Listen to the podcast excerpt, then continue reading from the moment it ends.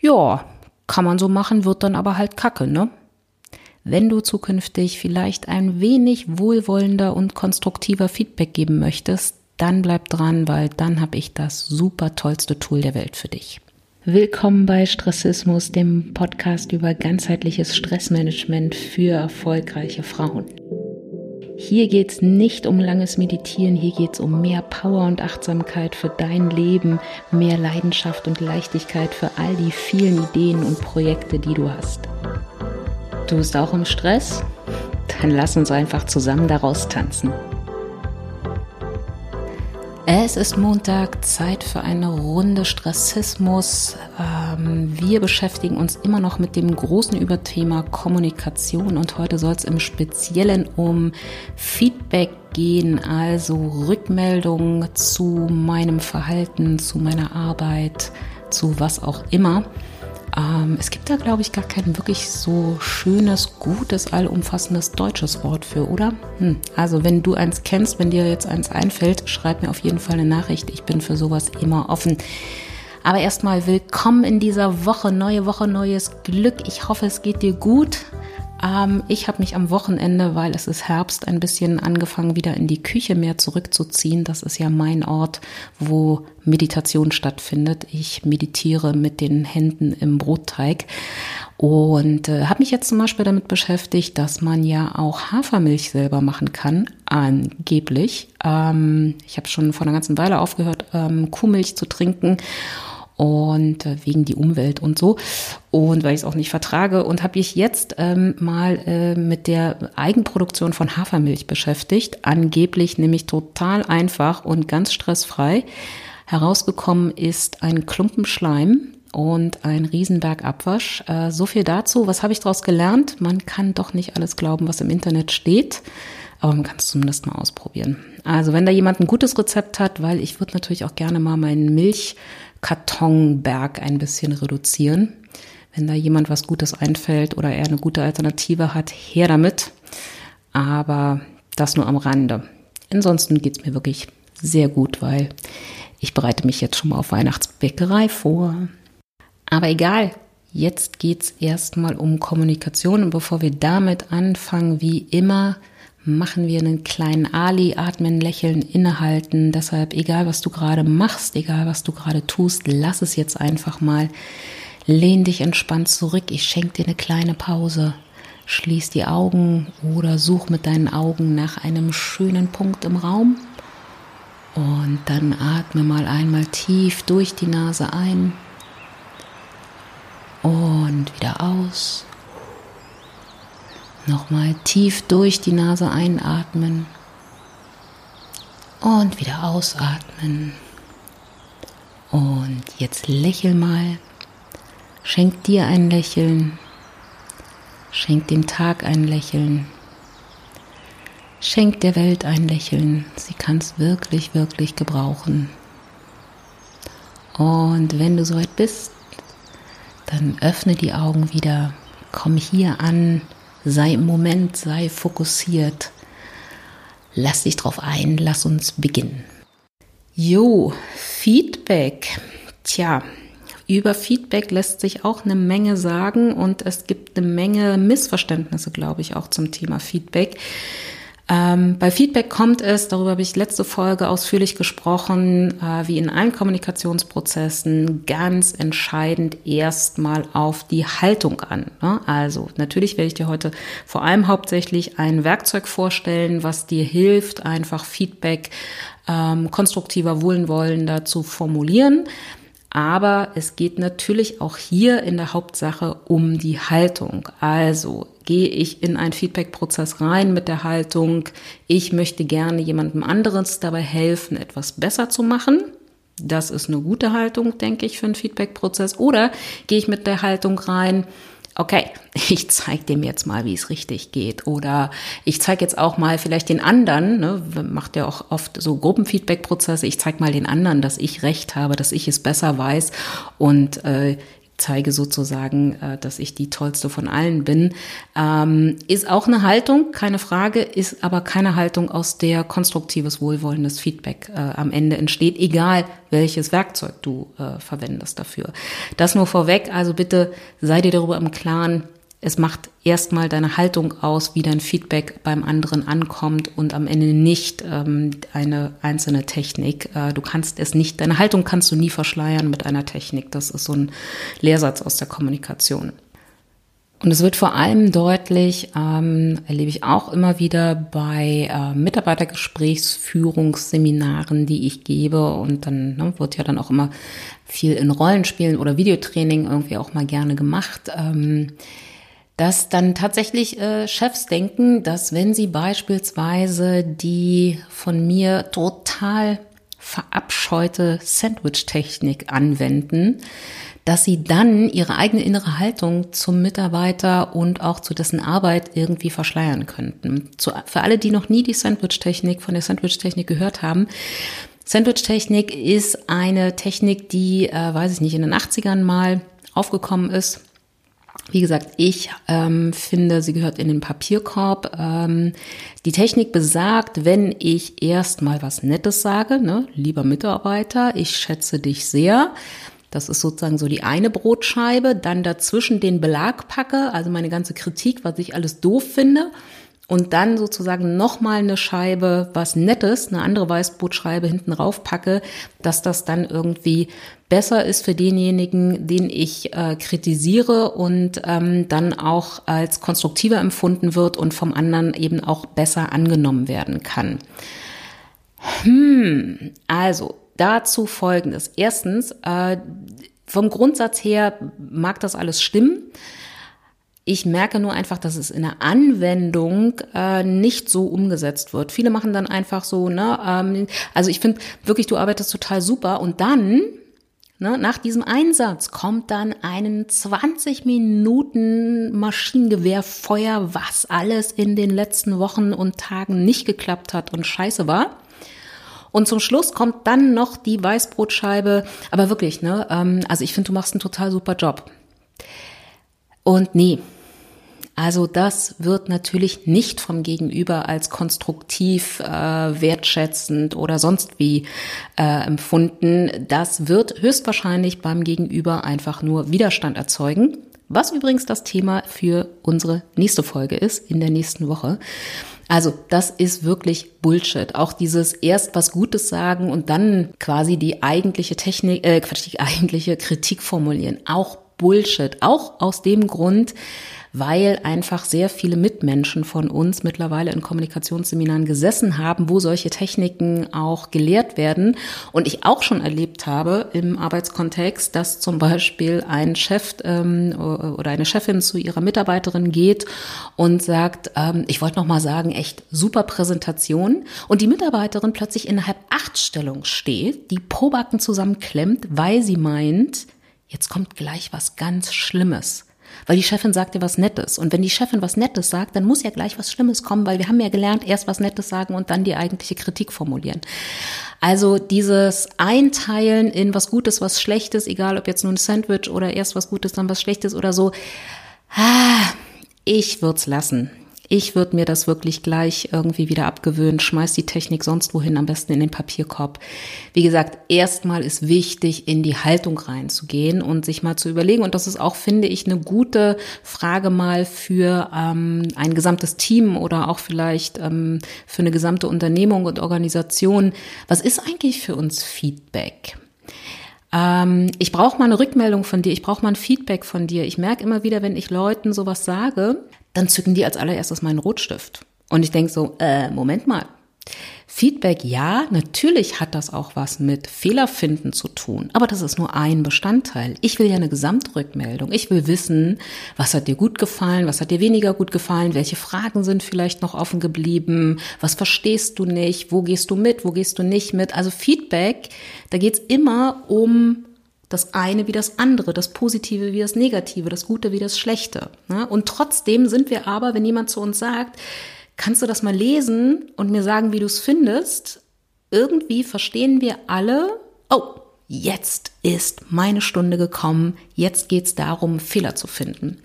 Das hat was ähm, mit äh, unserer Vorgeschichte zu tun. Das hat was damit zu tun, tatsächlich, wie unser Gehirn gepolt ist oder worauf unser Gehirn ausgerichtet ist. Unser Gehirn ist darauf ausgerichtet, Fehler zu finden, Missstände zu finden, Gefahren zu identifizieren. Ähm, evolutionsbiologisch vereinfacht gesagt, war es schon immer für einen Menschen oder hat das Überleben eines Menschen schon immer eher abgesichert, wenn er alle Giftpflanzen kennt, als wenn er alle Rosenarten benennen kann. Also unser Gehirn hat einen sehr, sehr großen Fokus darauf in der Wahrnehmung. Ne, Wahrnehmung ist ja auch ein, etwas sehr, sehr Subjektives oder was ausschließlich Subjektives. Und unser Gehirn ist darauf ausgerichtet, die Wahrnehmung auch und, und all unsere Filter, die da noch mit reinspielen, so auszurichten, dass wir auf Fehler gucken. Und das ist ein Grund, warum wir, wenn jemand uns darum bittet, ein Feedback zu geben, irgendwie sofort den inneren Puls verspüren, finde den Fehler. Ne? So wie in der Zeitung, diese zwei Such, diese zwei identischen Bilder, wo man dann die zwei oder die sieben Fehler finden muss oder die sieben Unterschiede finden muss. Ne? Das ist irgendwie Feedback. Aber Feedback soll natürlich erstmal was anderes sein und es macht unglaublich Sinn, sich innerhalb einer Gruppe, eines Teams, aber auch für sich selber mal klar darüber zu werden, wie gut Feedback ist und dass Feedback eine ganz wichtige Basis dafür ist, um sich weiterzuentwickeln. Also ohne Feedback, ohne die Rückmeldung von außen, wenn ich nur mit mir alleine bin, dann kann ich nicht wachsen, dann kann ich nicht besser werden. Also Feedback ist erstmal was sehr, sehr Gutes, was mir hilft. Natürlich immer unter der Voraussetzung, dass ähm, es konstruktiv und wohlwollend ist. Ne? Stichwort Haltung hatten wir gerade. Also auch der Schullehrer, der vielleicht mit dem Rotstift die Mathe-Hausaufgaben oder die Mathe-Klausur meiner Tochter korrigiert, wenn der in der mündlichen Rückmeldung das so tut, mit der Haltung, ich möchte dir dabei helfen, besser an Mathe zu werden, ich möchte dir dabei helfen, Mathe besser zu verstehen, dann ist das ein super Feedback. Und dann ist es auch in Ordnung, völlig in Ordnung, auf Fehler und Missstände hinzuweisen. Es geht halt um die Art und Weise, mit welcher Einstellung wir es tun und dass wir natürlich trotzdem immer noch den Blick für das Gesamte auflassen, also sowohl das Gute als auch das Schlechte, das Positive, das Negative und das große Ganze einfach im Feedback im Blick haben. Ne? Und es gibt ein Tool, kann man gar nicht sagen, aber es gibt ein, ähm, doch nennen wir es jetzt erstmal Tool, beziehungsweise Werkzeug, äh, was uns, finde ich, sehr gut dabei hilft, Feedback genau so zu formulieren, äh, und zwar von Anfang an, dass es eben wertschätzend, wohlwollend und konstruktiv ist. Und das ist die gewaltfreie Kommunikation von Marshall B. Rosenberg. Ich sehe gerade, es hat genau zwölf Minuten gedauert, bis ich überhaupt mal erzähle, worüber ich eigentlich reden wollte. Aber der, das Intro war auch sehr, sehr wichtig. Nicht vergessen, Haltung und ähm, das große Ganze sehen und beide Seiten. Also, die gewaltfreie Kommunikation. Äh, ich muss zugeben, ich bin kein hundertprozentig überzeugter GFKler. Also Marshall B. Rosenberg äh, sagt, dass man mit der gewaltfreien Kommunikation am Ende auch den Nahostkonflikt äh, lösen kann. Zumindest, dass man auch Konflikte lösen kann zwischen zwei wirklich, wirklich historisch und über Generationen hinweg verstrittenen, zerstrittenen ähm, Konfliktparteien. Ähm, da würde ich sogar bis zu einem gewissen Punkt mitgehen. Ich glaube aber, und das unterscheidet mich von ähm, großen Anhängern der gewaltfreien Kommunikation, dass es auch Momente gibt, wo die Emotion so weit im Vordergrund ist, dass ich nicht mehr gewaltfrei kommunizieren kann.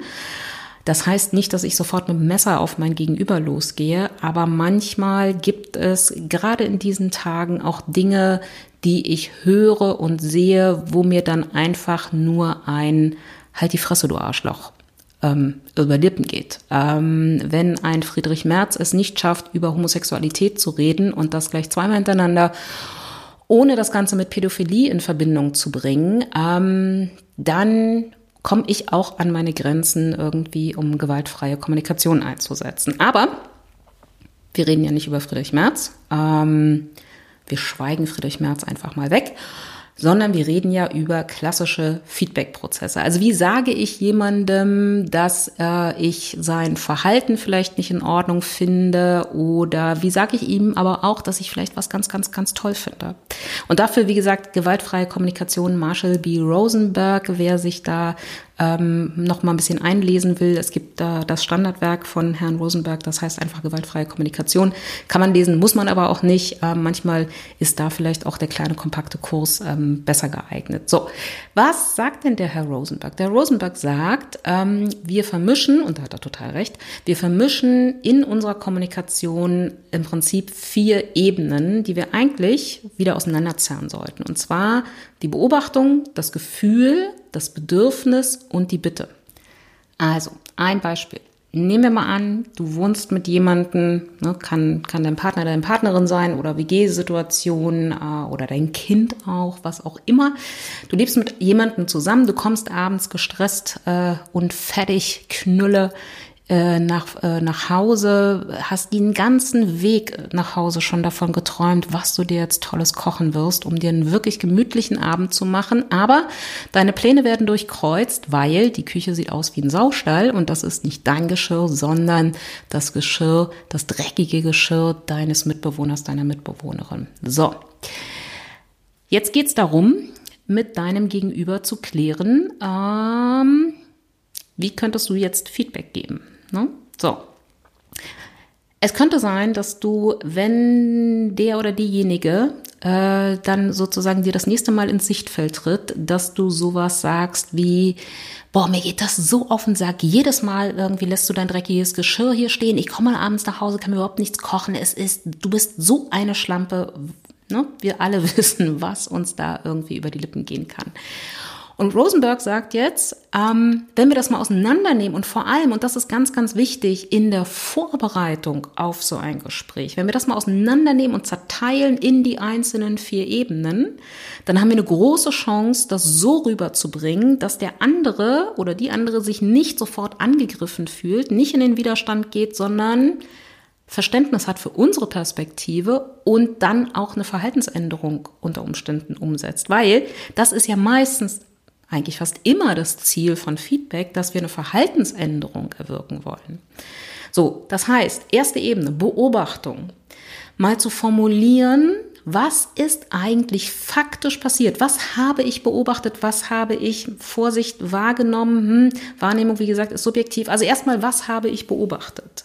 Was sehe ich? Also eine Wahrnehmung ohne eine Beurteilung, ohne eine Kritik, einen Vorwurf oder eine Forderung schon. Ne? Also in der letzten Woche hast du dein Geschirr dreimal nach dem Essen nicht gespült und ich konnte mir abends nichts zu essen kochen. Das wäre erstmal eine Beobachtung. Vielleicht ist dem einen oder anderen aufmerksam auch äh, äh aufgefallen, dass ich das Wort immer durch dreimal ersetzt habe. Ne? Immer und nie sind keine guten Wörter für Feedbackgespräche, weil es ist selten, eigentlich nie es nie, na, hm, okay, selten, es stimmt selten, dass etwas immer gut oder immer schlecht ist, genauso wie etwas nie nie gut ist oder nie, nie schlecht ist oder so. Ne? Also Wörter wie immer und nie, das sind auch so gewisse Triggerwörter bei vielen Leuten, sollte man vermeiden. Versuch deine Beobachtung so konkret wie möglich zu formulieren.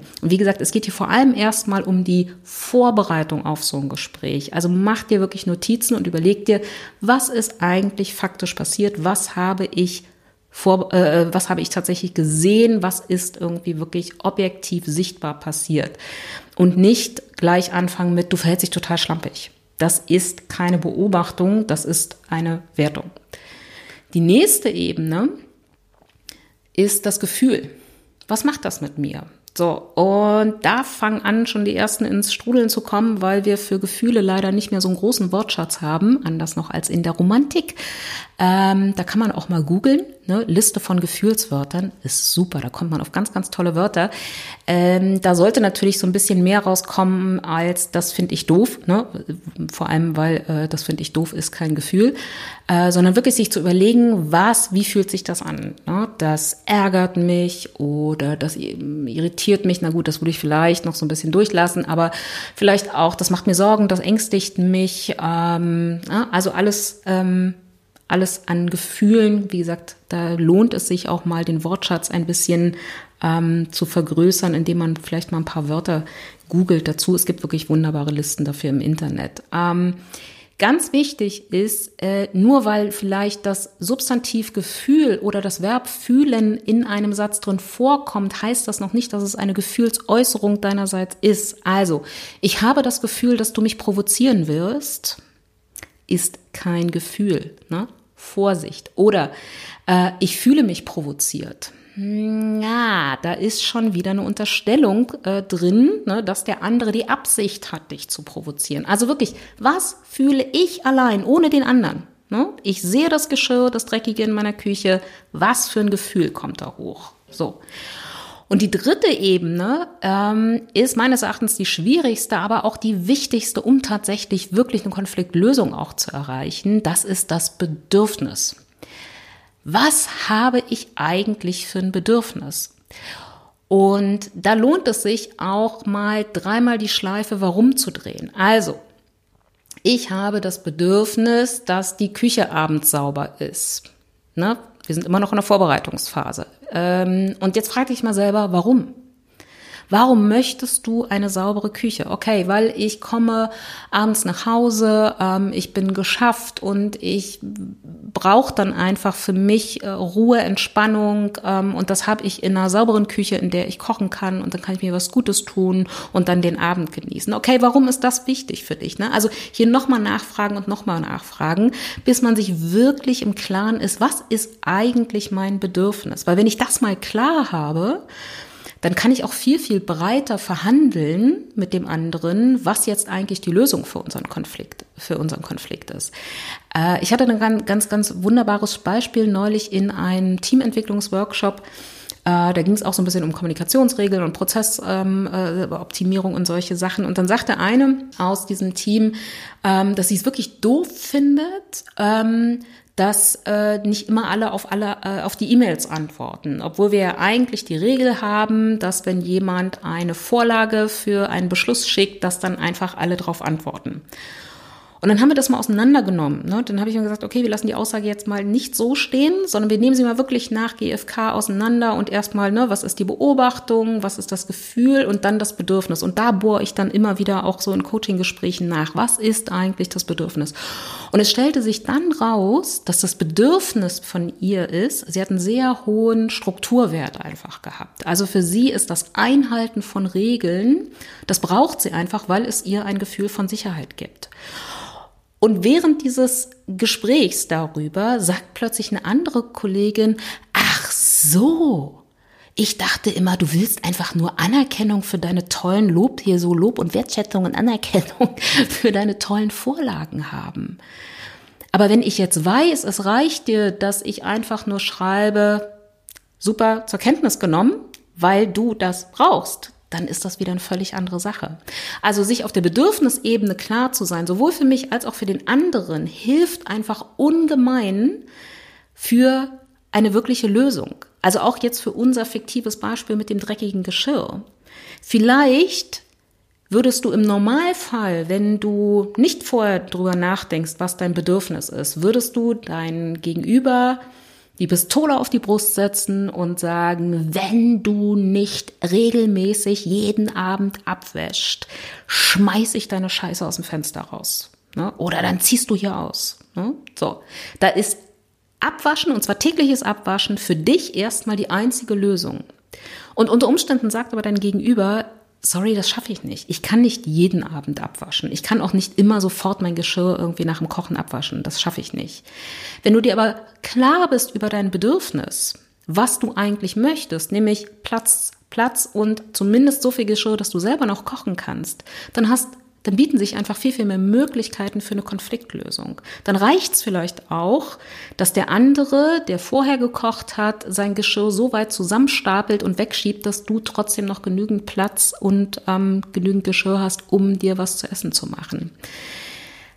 Und wie gesagt, ich hoffe, dass dir in beiden Beispielen jetzt klar geworden ist, das ist ganz, ganz wichtig, dass du dir im Vorfeld darüber klar bist, was ist eigentlich das Bedürfnis, was jetzt hier gerade gestört worden ist, beziehungsweise nicht befriedigt worden ist und was will ich eigentlich, was ist mein Bedürfnis. Und die vierte Ebene ist dann die Bitte. Und bei einer Bitte nochmal der Hinweis, eine Bitte ist eine Bitte, weil der andere auch sagen kann Nein. Nur dann ist das eine Bitte. Wenn ich sage, wenn du nicht abwäschst, dann, dann ist es keine Bitte, dann ist es eine Erpressung. Äh, auch eine Forderung ne, ist nicht vorgesehen in der gewaltfreien Kommunikation, sondern wirklich eine Bitte. Also könntest du bitte jeden Abend dein Geschirr waschen, damit ich eine saubere Küche habe. Und dann kann der andere, wie gesagt, sagen, ich kann es versuchen, aber ich schaff's nicht. Das passt irgendwie nicht in meinen Tagesplan. Aber weil du ja dann weißt, was dein Bedürfnis ist und weil du dem anderen auch dann gesagt hast, was wirklich dein Bedürfnis ist, kann der eben sagen, okay, nein, kann ich nicht. Ich kann nicht jeden Tag abwaschen, aber ich kann dafür sorgen, dass jeden Abend, wenn du nach Hause kommst, die Küche zumindest so aussieht, dass du in Ruhe kochen kannst. Das ist dann sozusagen unter Umständen die Lösung. So, also nochmal. Beobachtung, was sehe ich? Was ist tatsächlich vorgefallen? Gefühl. Gefühle aus der Ich-Perspektive formulieren, ohne eine Interpretation, ohne ich habe das Gefühl, das, ne, sondern wirklich, was fühle ich? Dritte Ebene, was ist mein Bedürfnis? Und da in der Vorbereitung, wie gesagt, gerne mal zwei, dreimal sich selber fragen, warum? Warum möchte ich das, um quasi noch ein bisschen tiefer in den, in den Kern des eigentlichen Bedürfnisses? Ne? Ist es jetzt zum Beispiel wie in unserem äh, einen Beispiel, ist es eher ein Strukturbedürfnis oder ist es ein Anerkennungsbedürfnis? Das sind zwei verschiedene Sachen und das heißt auch, dass mein Gegenüber ganz, ganz andere Lösungen dafür einfach auch parat haben kann. Und als letztes dann die Bitte. Und wenn ich das in der Vorbereitung mache, dann habe ich eine viel, viel höhere Chance, dass es tatsächlich beim Gegenüber zu einer Verhaltensänderung kommt und wir gemeinsam einen Weg finden, um den Konflikt zu lösen oder beziehungsweise die Situation so zu arrangieren, dass es für beide Seiten auch tatsächlich angenehmer wird. Ne? Also Bedürfnis, nee Quatsch, Beobachtung, Gefühl, Bedürfnis und Bitte.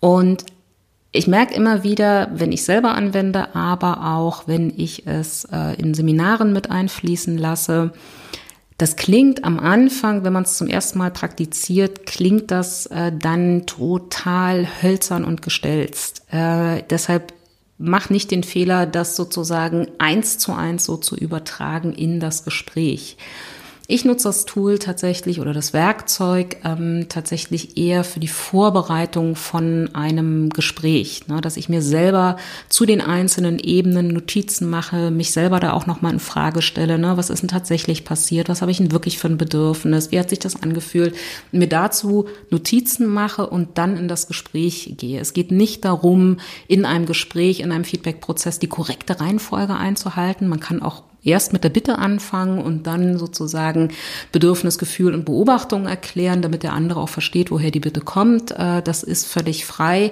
Aber es geht vor allem darum, sich wirklich vorzubereiten. Und man sollte gleichzeitig auch beachten, das ist auch etwas, was ähm, äh, Rosenberg ganz klar sagt, das ist keine Technik, die man mal ebenso in einer Stunde irgendwie sich äh, einliest äh, und dann aus der Hüfte rausschießt. Das dauert eine ganze Weile, bis man das tatsächlich so, bis das so in Fleisch und Blut übergegangen ist. Also normale Seminare oder, oder Trainings zur gewaltfreien Kommunikation gehen über mehrere Tage und dann wird das immer und immer und immer wieder praktiziert.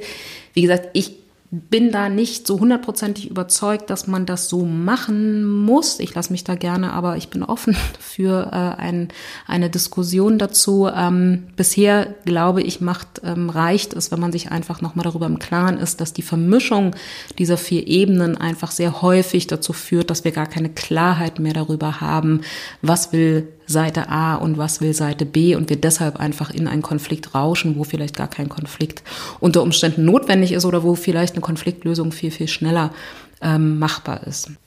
Also es ist eher ein Werkzeug, wenn du es jetzt so über den Podcast einfach nur konsumierst, ein Werkzeug, was wir für die Vorbereitung von Feedbackgesprächen sehr gut nutzen können. Und, und das ist auch nochmal was, was äh, häufig falsch verstanden wird. Ähm, gewaltfreie Kommunikation oder dieses, äh, diese vier Ebenen der, der, der GfK sind nicht nur dafür da, um jemandem ähm, etwas Negatives, Kritisches, Schlimmes zu sagen.